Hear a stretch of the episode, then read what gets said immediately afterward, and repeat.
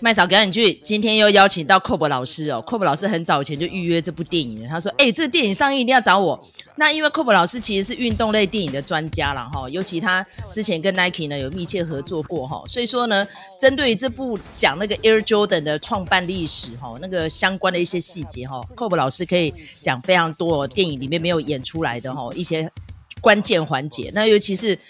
哎，我跟 Cob 老师年纪差不多哈，我们都是在那个年代长大了，所以那个八零年代哦，满满的怀旧音乐哦，看得麦嫂哦，非常的开心。我觉得根本就是大型的 MTV 电影嘛哈，然后再加上就是那个电影的一些相关桥段，那个音乐放得超级大声哦。我不知道 Cob 老师有没有印象，八零年代电影其实都是那个样子的哈，所以我其实真的看得哦，非常的血脉喷张啊。但是我觉得蛮特别的是，虽然说这个电影呢本身是在讲 Air Jordan 的。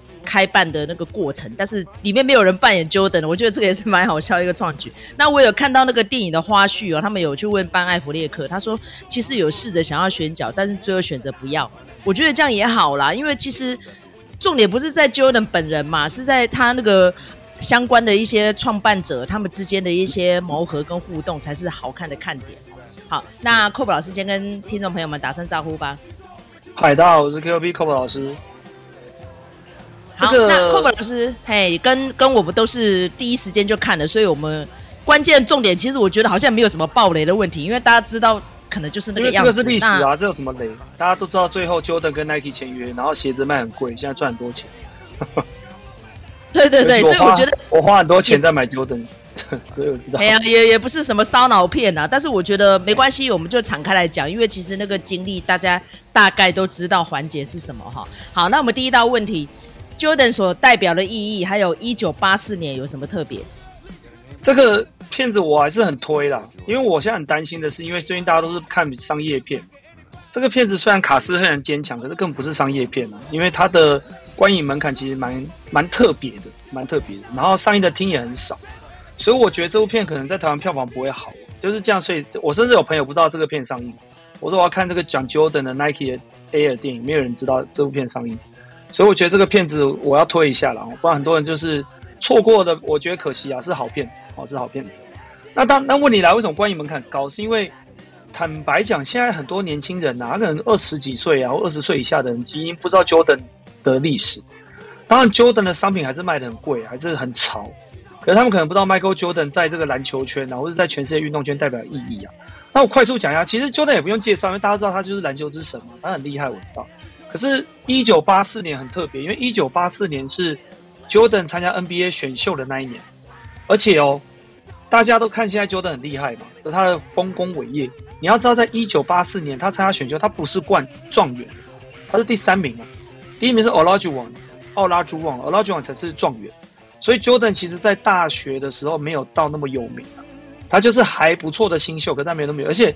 一九八几年那时候 NBA 流行的是中锋嘛，因为那时候谁最厉害？贾巴嘛，贾巴才是才是中锋的时代啊。那时候就是后卫顶多就是魔术强森嘛，Magic Johnson 有起来，可是大家对于中锋的怎么认知度会比较高，所以 Michael Jordan 是个子不够高啊，一百九十几打后卫，所以这个时候在那个年代，其实你要一个后卫到很有名气，像现在老彭爵士高中就很有，那个年代是没有这种事情的。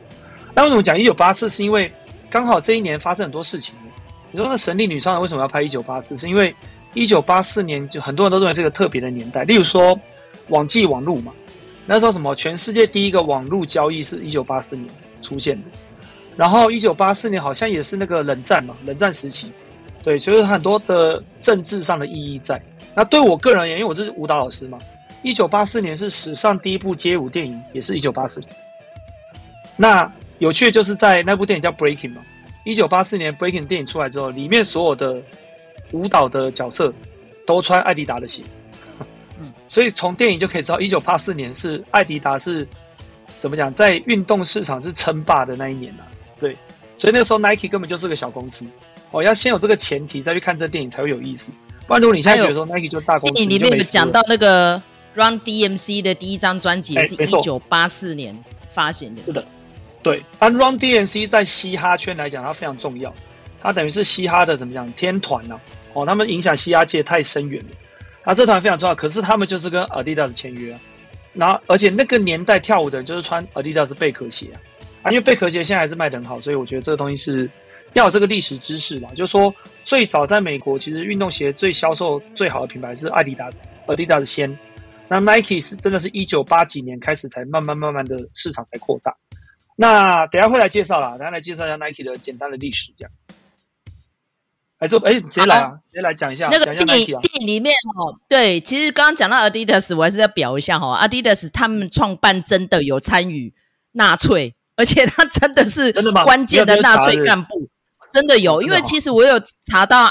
没有很早以前我就知道了，因为其实麦嫂有在研究二战史嘛。那 Adidas 就是因为在二战的时候没有参加纽伦堡大审，没有被追究就对了，所以他后世还这么有钱，然后还影响了世界这么多年，红干屌要被吸到现在都是这样哈。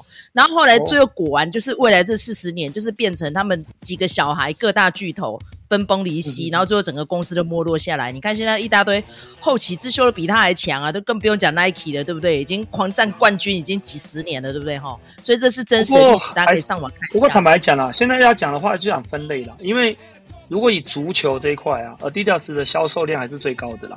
可是如果你讲跑步跟篮球啊，Nike 就是市占率高的很夸张，尤其跑步跟篮球这一块。啊刚好这部电影这两块都有谈到啊。那你知道 Nike，Nike 我很熟了，因为跟 Nike 合作过很多年了。Nike 的创办人有两，主要有两个人，一个人就是那个电影里面班艾弗利克演的角色嘛。叫 Phil Knight 嘛，对 Phil。那另外一个另外一个很有名的人叫做那个 Bill Bowman，对，他是谁呢？反正 Phil 就是一个很爱跑步的人，就对，爱跑步的年轻人。那他因为他本来是帮那个什么日本代工啊，他帮日本代工做什么球鞋那些东西的，可是他想要成立自己的品牌，所以就找了这个 Bill Bowman，因为 Bill Bowman 在田径界非常的有，所以就等于说借由他的名气啊，跟他的知识啊，来帮助他们设计比较好的跑步的鞋子。那 Bill Bowman 他的。名言哦，很重要，就是你如果去 Nike 总部啊，或是各分公司，他一定会写这句话，就是 If you have a body, you are athletic，就是你有身体，你就是运动员。所以这个是他们一开始的 slogan，就是这个公司的创办人的精神就是这样，只要你有身体，你就是运动员。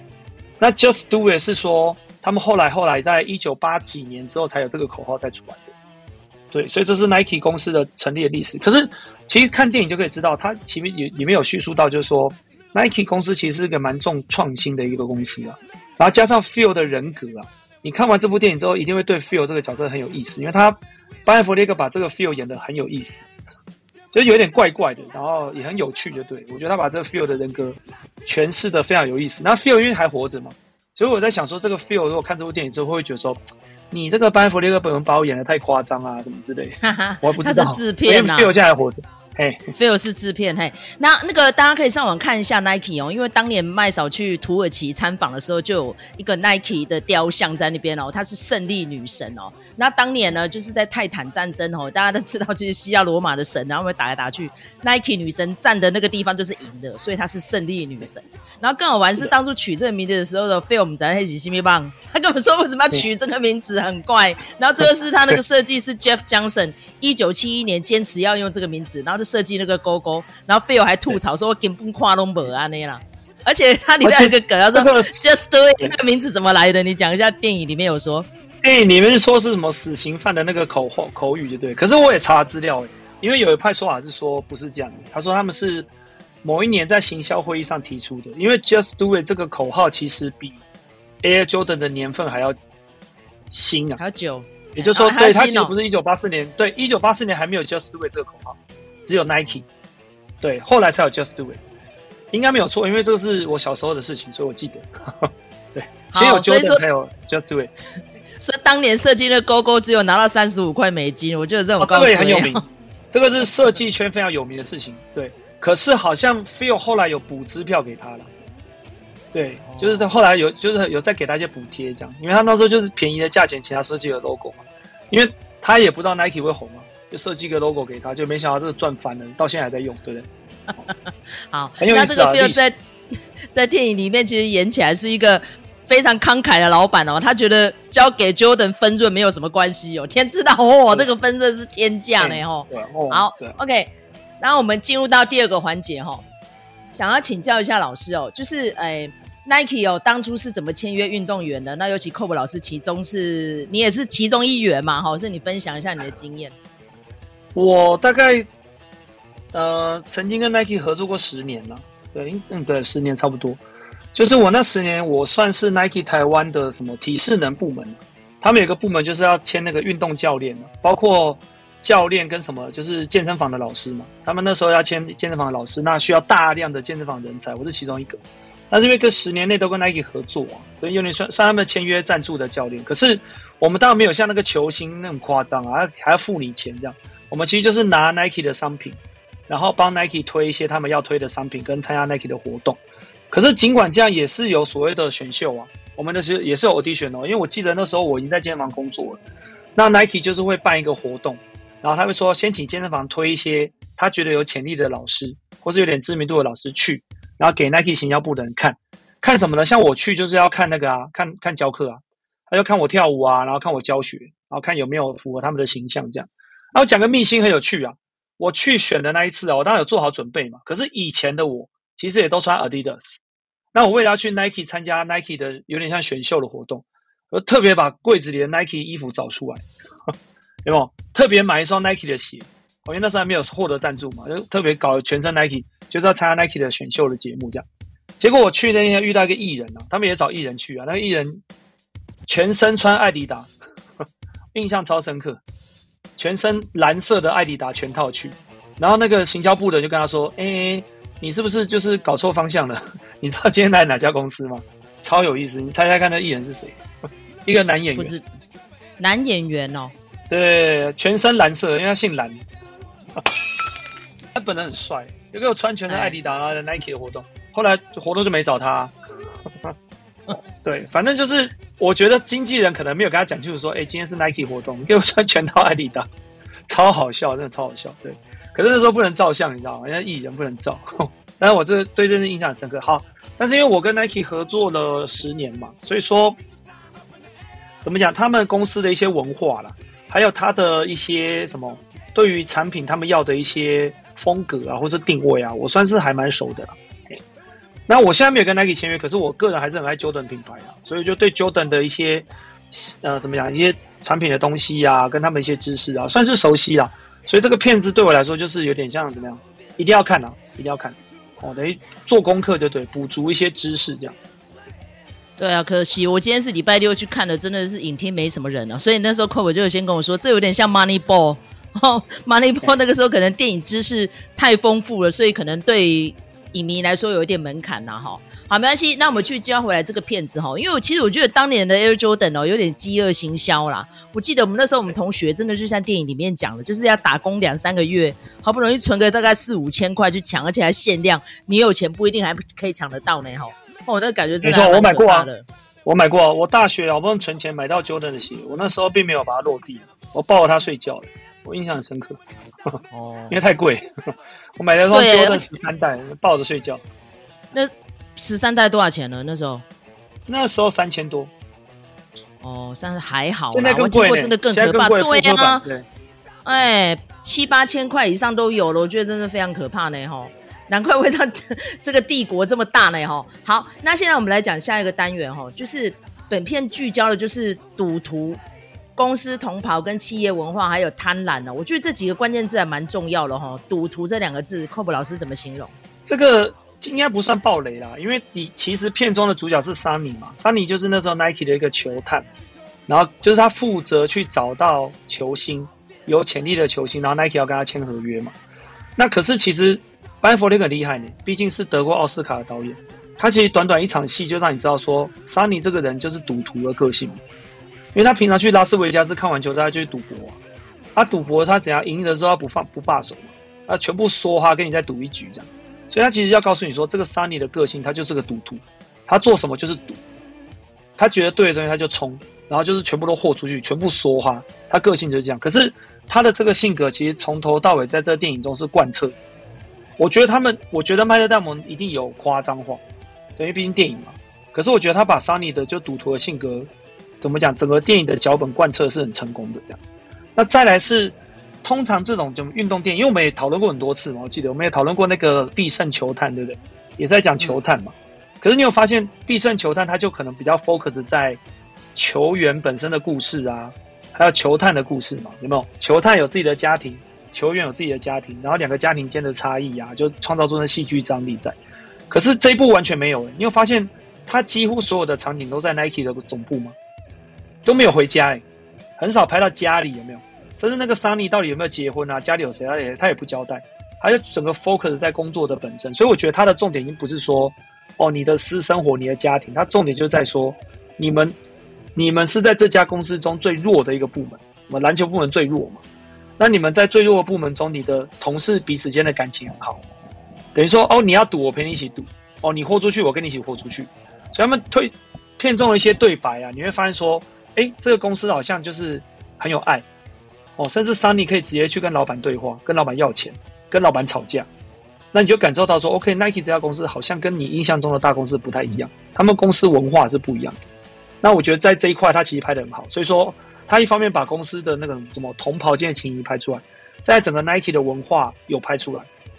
那为什么我们要讲贪婪呢？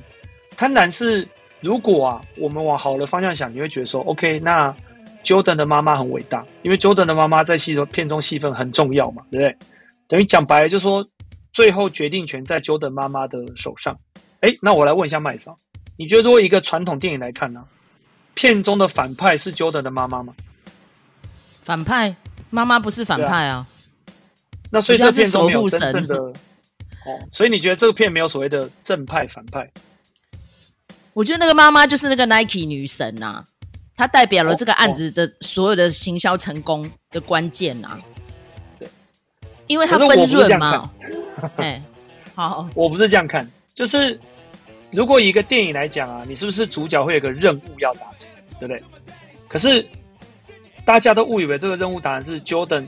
说 OK 嘛？因为你整个片子的重点是在说我要让 Jordan 跟 Nike 签约，所以看起来好像是说 Jordan 就是那个什么卖高分，有没有？Jordan 的签约就是那个卖高分，就是我们一定要获得这个东西。可是这个片子把它引导为说 Jordan 的决定根本不重要，从头到尾最重要的决定权就是妈妈嘛。妈妈甚至不理经纪人，对吧？妈妈后来连经纪人都不听了，妈妈自己决定，妈妈自己打电话去 Nike，对，妈妈来决定。所以我认为妈妈就是电影中的。怎么讲？关键决定的那个人，就是主角要对抗的人，所以我认为是反派，不是那种坏人的反派，是说我们整个公司的主角们，就是为了要说服你这个妈妈而来做。其实不要说反派啦，应该说是对立面呐，因为要争取他嘛，啊、对，对立面，他是那个标的啦。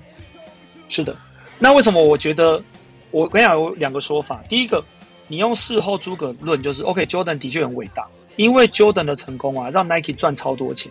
因为像 Nike 帮 Jordan 成立一个子品牌嘛，有 Jordan 牌，那 Jordan 在里面就是等于讲，他就专心弄他的 Jordan 品牌，他现在连黄蜂队都要卖掉了，可见他光做 Jordan 品牌就赚翻了。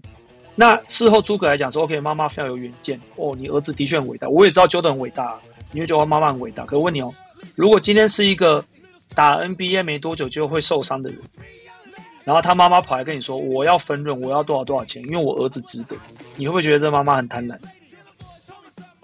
对啊，就事后诸葛啊，没错啊。是啊，因为他是 Jordan 啊，对啊。可是撇开他，他是 Jordan。如果 Jordan 没有打出来，那一个妈妈跟你说：“我跟你们小公司签约，但是我要这个，我要那个，我什么都要，因为我儿子超厉害，我儿子超棒，你就是要给我，你不给我就跑去艾迪达。”你觉得这种谈判手段呢、啊，要用另外一个方面来解读，是不是觉得很贪？对啊，就有点像《王者理查》里面那个老爸，实际上就是这样子的，真的。是啊，就就看你怎么解读啊。啊，你有打出来，就是哦，你好伟大，你帮公司赚到钱。那、啊、如果你没有打出来，那公司还要分你钱，对不对？我就觉得这可以用两个角度来解读啦。当然，妈妈还是很伟大，我知道。只是我会用不同的方向再来解读这件事情。好，那进入到我们这一集的尾声哈，我们就最最后关键几个问题要请教哈。好，那在我们要请教的是 Cob 老师，你觉得哈这电影里面呢，就是有非常多大量的对话，我是觉得还好，因为它八零年代音乐这样参差哦，大家看起来不会无聊，嗯、而且都是嗯算是节奏比较快的音乐，因为麦嫂个人都很爱听那些歌，我觉得看的感觉有点像是那个 Rock of Ages，我不知道你有没有看，就是汤姆克鲁斯那部片摇滚时代哦，都是八零年代的那些哦舞曲啊，或者说摇滚音乐哈。好，那你觉得这样呈现方式呢，会不会让嗯观众朋友可能会 zoom out 失神？哈，那或者说可以再增加什么样元素，会让电影更好看呢？我觉得啦，我觉得第一个回到我刚刚讲本片的观影门槛，因为坦白讲，对我这个年纪来讲，它里面所有放的配乐啊，都是我们以前跳舞在听的歌啊。因为那个年代就 funk 嘛，对不对？或黑人饶舌那些东西，那那些歌曲就是跳舞我们常在听的音乐，所以我听当然是有共鸣，而且它的音乐跟它的整个电影的时代感、氛围感都弄得非常的好，很自然。也就是说，你知道八零年，你就八零年就这么回事，我，做的非常好。可是这就是门槛啊，因为对于现在的年轻人来讲，他不懂八零年代啊。那你整个片中又没有任何新的音乐，都是旧歌。那我觉得这会造成年轻人的观影门槛，会来说，哎，我以为来可以看 Jordan 打球很刺激，没有。哎，那、啊、怎么这些歌听起来老掉牙？我跟你讲，不喜欢的人就觉得这些老歌我不喜欢。可是我说真的，我们这个年纪看会喜欢，所以我觉得他反而制造一个观影的门槛，让他的票房可能年轻人这一块吃不到。哦，我觉得吃不到，很可惜。那再来，你说大量对话，我觉得没有不好。你看哦，昆汀塔伦提诺的电影有没有大量对话？有吗？哦，超多。对，那你对啊，或者说我们讲的大卖空那种，就是说很多事情，很多电影它其实也是透过大量的对话制造冲突感。那我觉得这没有不好，因为在片中啊，每一个演员演的都很好，而且每一个演员就算那种戏份很短的啊，他都可以在几句话中把这个角色个性显露出来。所以我觉得剧本是写的很好的，他在短短的时间就让你了解这个角色的个性，跟他会讲什么话，我觉得这非常成功。但是我觉得可惜的地方是因为，毕竟是一部电影，电影就是除了看这个氛围感之外，你还是要紧张感。那我说真的，这部电影让我没有什么紧张感，因为它是一个历史事件，我们都知道，Jordan 一定会跟 Nike 签约，对吧？可是你看班艾弗列克，我们就比较他上一部片啊，那个阿狗，阿狗，阿狗中文叫什么？牙果出任务。对，雅果出的。OK。你说上一部，它中间还有很多部哎、欸。哦，他得奖的那一部了，好不好？阿狗啊啊，对。那你说阿狗好了，阿狗也是历史事件啊。那我们都知道结局一定是好结局嘛，人有救到，对吧？啊，我们都知道人有救到，可是你看电影会不会很紧张？很紧张啊。对，就出一直出一些包，然后就是很很紧张刺激嘛，对？所以所以这个就做得很好。可是你说在这部 Air 来讲，那他有没有把那紧张感做出来？没有。就是我怎么看都觉得说哦，就很顺利啊，没有太多的紧张感。啊、虽然演员也，可是就不会很紧张啊，就是很轻松啦，很轻松的就就就就事情就达成这样。那当然，我觉得里面有几场戏非常重要，因为包括那个 Sunny 跟 Jordan 讲的话嘛，对不对？然后他妈妈讲的话，有几幕他其实就是说，他要把 Jordan 后来的一些心路历程跟伟大的东西，用电影的几句话把它传达出来。我觉得这个做的很好。可是坦白讲，这部电影的紧张感没有做得很好，所以没有很刺激啊。坦白说，以一部电影来讲，那我觉得啦，嗯，我觉得有另外一个做法，例如说你塑造一个反派，好，例如说你花多一点时间去塑造 Adidas，就例如说 Adidas 里面可能有一个男配角，那这个配角可能是跟 Sunny 是什么好朋友，什么一什么同同班同学之类，然后一个在 Nike 工作，一个在 Adidas 工作，然后两个人就千方百计的想要把 Jordan 签下来，然后开始斗智，有没有？互相斗智啊，互相较劲，那我觉得这个电影就会很有意思。或者是说，那个经纪人的角色可以再关键一点，像 Jerry Maguire 一样，几个经纪公司在那边抢什么？对，或者说你曲解一下历史，经纪人可能就是从中阻挠，我就是不让你跟 Nike 签，我就是要弄你这样，然后两个人在斗智啊、对仗啊这样。哎，我觉得这电影就会更好看，会刺激。可是其实没有，就连经纪人，我觉得都还是在挺 Nike。就是只有嘴炮干屌而已啊！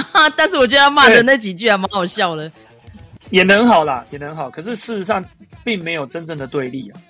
就连 Jordan 的妈妈虽然是也是要他要的东西，可是他也是很客气啊。他只是讲话很强势，可是他还是很客气啊。所以说这部片子里面就是很坦白讲，在这方面很一团和气。对，一团和气，对，很平。那其实我觉得缺点哦，因为我觉得看电影的人还是想要一些刺激感。我觉得这样。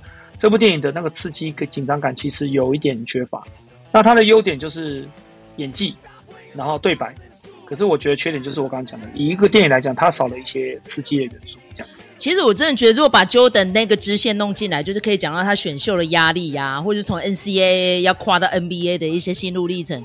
然后或者说他那个街坊邻居之间干掉他说，你凭什么拿二十五万美金的签约金？哦，可能加一些这种嘴炮对白会比较有意思啦哈。不过没关系，没错。可是问题，可是这又讲了哦，重点来喽。因为 Jordan 的纪录片跟 Jordan 相关的影片，大家都太多了啦。对啊，对，所以我觉得班艾佛列克切入在行销这一块是对的。但是我只是说，光就行销这一块，你在商业面呢、啊，你商人就遇到一些对手，那你那个对手如果再强一点，或是说你的老板再机车一点，对，或者说什么公司再惨一点，那这些都会增加这个电影的戏剧张力。可是我觉得他很忠于史实啦，他也没有想要夸张，他就是很平很平的把这东西就带过去这样。好，那最后我们问题做收尾哈，就是观影门槛，你觉得有吗？如果说完全对这种八零年代的电影啊，比如说它里面讲到 Charles Barkley 就嘴炮王，哈哈，我真的笑的超级大声的，他真的就是嘴炮王。他现在也靠嘴炮在火啊，他 TNT 主持人嘛，他现在也是靠嘴炮啊。对，然后他就讲到以前打球的时候跟球员之间的那些啊，比如说他就是被表说像谁是脑袋有点问题呀、啊，他就在讲 Shaquille，你有智商不高啊。？Shaquille，你有最有名的问题，他是说什么？我觉得月球离地球比较近的，反正 LA 比较远，因为我用眼睛可以看得到月球，看不到 LA。这个笑话真的超级有名的，都是 Charles Barkley 把它表出来的哈。好，那你觉得没有相关八零年代或者是说 NBA 的知识的人，你要怎么看这部片？我觉得啊，没有相关的背景的，当然看这电影会少很多乐趣。可是呢，如果你光就一个是说，OK，里面的所有人演技都演得很好，然后再是这个片中啊，就如果你很跟 Jordan 很不熟，你大概就知道说，我们这个公司有个任务要达成，而非常的赶，非常的阻碍非常多。然后我要做超多那种突破常理的事情，才可以达到这个事情。那我觉得对年轻人来讲，看这电影还是有意思的，因为他可以告诉你，就是说你要成功，你一定要突破。就第一个你要赌啊，你要成功你要敢赌；第二个呢，你要敢突破，你要敢做没有人敢做的事情。然后第三个是你对你的相信的事情，你要很执着，你就会成功。哎，那我觉得这个主题来讲的话，这部电影表现得很好。这样，那我觉得年轻人看会被启发到。好，感谢 Cob 老师哦，今天哦非常精湛哦，简约的把这个整个电影的看点给形容出来，尤其是还有 Cob 老师的亲身经验，我觉得都是让我们的听众收获满满哈。那听众朋友们，如果喜欢我们的频道的话，欢迎在各大收听平台给我们这个 Podcast 节目一个五星评价，或者给我们抖内跟留言，鼓励我们继续创作下去。非常谢谢 Cob 老师，我们下次再见哦，谢谢，拜拜。好，拜拜。